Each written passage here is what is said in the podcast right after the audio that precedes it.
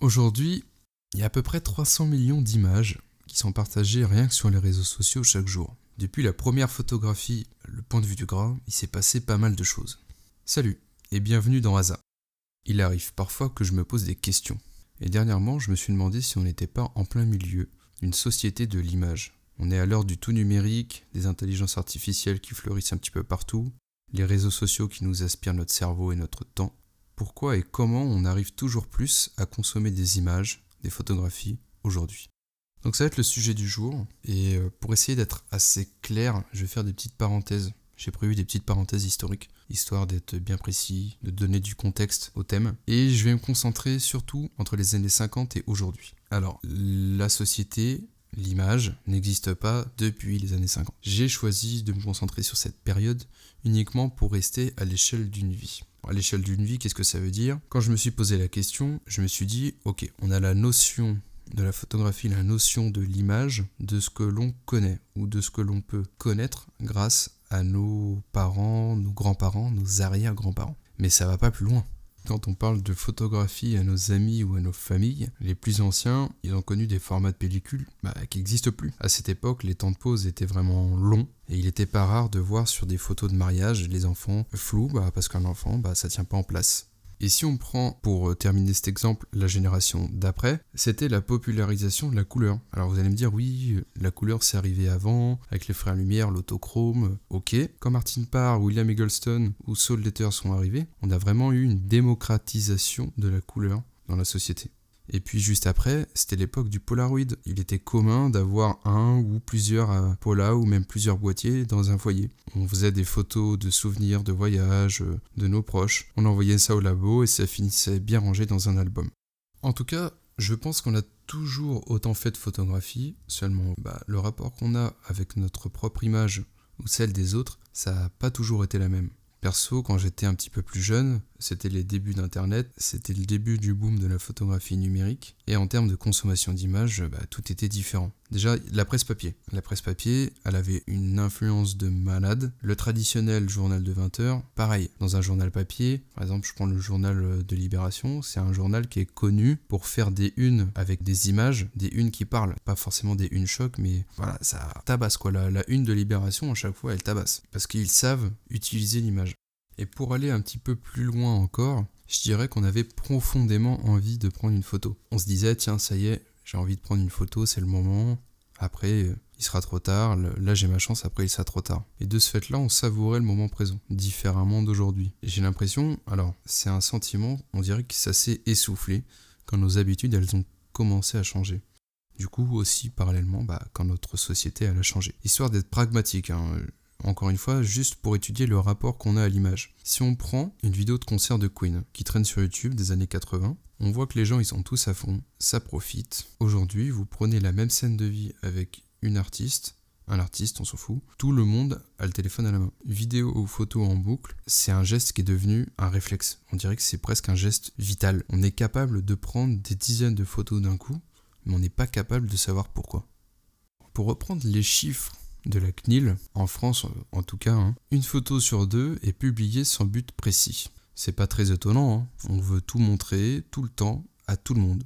On n'a plus d'intimité, plus de vie privée. D'ailleurs, certains en ont fait leur métier. On consomme toujours plus d'images, bah, grâce ou à cause, hein. ça c'est à vous d'en juger, d'avoir votre avis, bah, grâce à des outils qui sont apparus depuis 10 ans maintenant. Les réseaux sociaux, le développement du téléphone mobile, les chaînes télé en boucle, comme dirait Orelsan, en boucle, en boucle, en boucle. C'est la course au scoop, c'est à celui qui va faire la photographie la plus vite possible. Tout va tellement vite.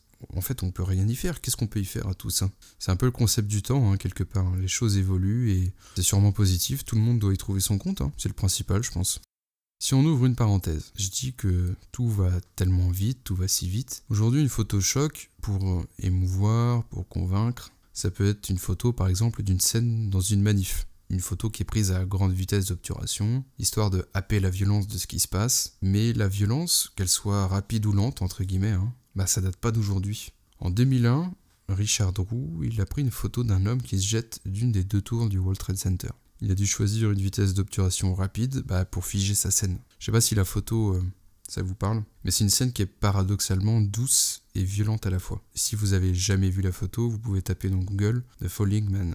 Alors pourquoi je dis qu'elle est douce et violente? Parce que c'est une photo qui est tellement figée. Vous avez les lignes de la structure du bâtiment. Vous avez le gars, malheureusement, qui s'est jeté et il est vraiment aligné par rapport au, bâtiment. Et t'as l'impression bah, qu'il est presque pas en mouvement, en fait, alors qu'il est en train de tomber. Hein. Je sais pas comment l'expliquer, mais c'est un sentiment très particulier. Et si on remonte encore un petit peu plus loin dans le temps, pour convaincre, à une certaine époque, eh ben, il y en a qui savaient très bien utiliser la photographie pour servir leur propagande. Ouvrons une nouvelle parenthèse, une parenthèse nazie, wouhou Alors plus sérieusement, je vais vous parler d'Heinrich Hoffmann. Ce nom ne vous dit peut-être rien, mais ce mec-là, c'était un ami proche d'Hitler. C'était aussi accessoirement son photographe perso. Et entre les années, euh, je crois, 25 et, 30, donc 1925-1930, il a fait une série de portraits pour Hitler.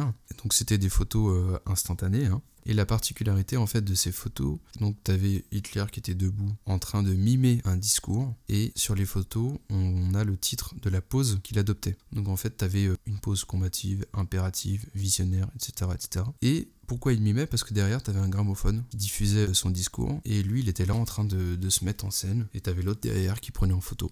Et dans tout ça, Hitler, lui, il avait pris l'habitude de marquer d'un coin les petites photos qu'il voulait pas voir publiées. Sauf que son pote, Hoffman, eh ben, il lui a pas obéi, et il conserva secrètement certains négatifs qu'on a vus publiés beaucoup plus tard dans la presse. Fin de la parenthèse.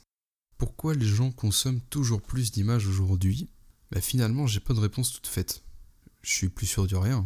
Si on prend du recul par rapport à tout ça, bah on remarque que la société dans laquelle on est elle a toujours existé. Hein. Depuis qu'on fait des photos sur un film souple, depuis qu'avec un négatif on peut euh, reproduire entre guillemets l'image à l'infini, bah c'est bon, c'est parti. Le top départ était lancé. Une image, ça voyage, ça se transmet, on la perd, on la retrouve euh, des décennies plus tard dans un carton, au fond d'un grenier. Une image, elle continue sa vie numérisée, ou même elle repart de plus belle dans un vide-grenier. Le plus important, je pense que l'essentiel, c'est de faire des photos. C'est de vivre à travers nos photos. Alors peut-être parfois à contre-courant de, nos habitudes un peu plus modernes, mais le fait d'aller au bout du processus de création d'une image, c'est vraiment quelque chose de captivant.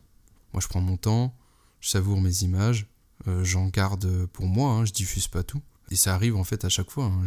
sur une pellicule, 36 hein, poses, je vais pas publier les 36 photos. Déjà parce que sur les 36 poses, il y en a peut-être que 10 qui sont vraiment réussies et ou belles. Et sur les 10, je vais peut-être faire le choix d'en publier que 2 et de garder les huit autres pour moi. Et en fin de compte, tout dépend de ce que j'ai envie de montrer. Est-ce que j'ai envie de montrer une série? Est-ce que j'ai envie de montrer une seule photo? Est-ce que j'ai envie de montrer quelque chose de plus large, de plus vaste?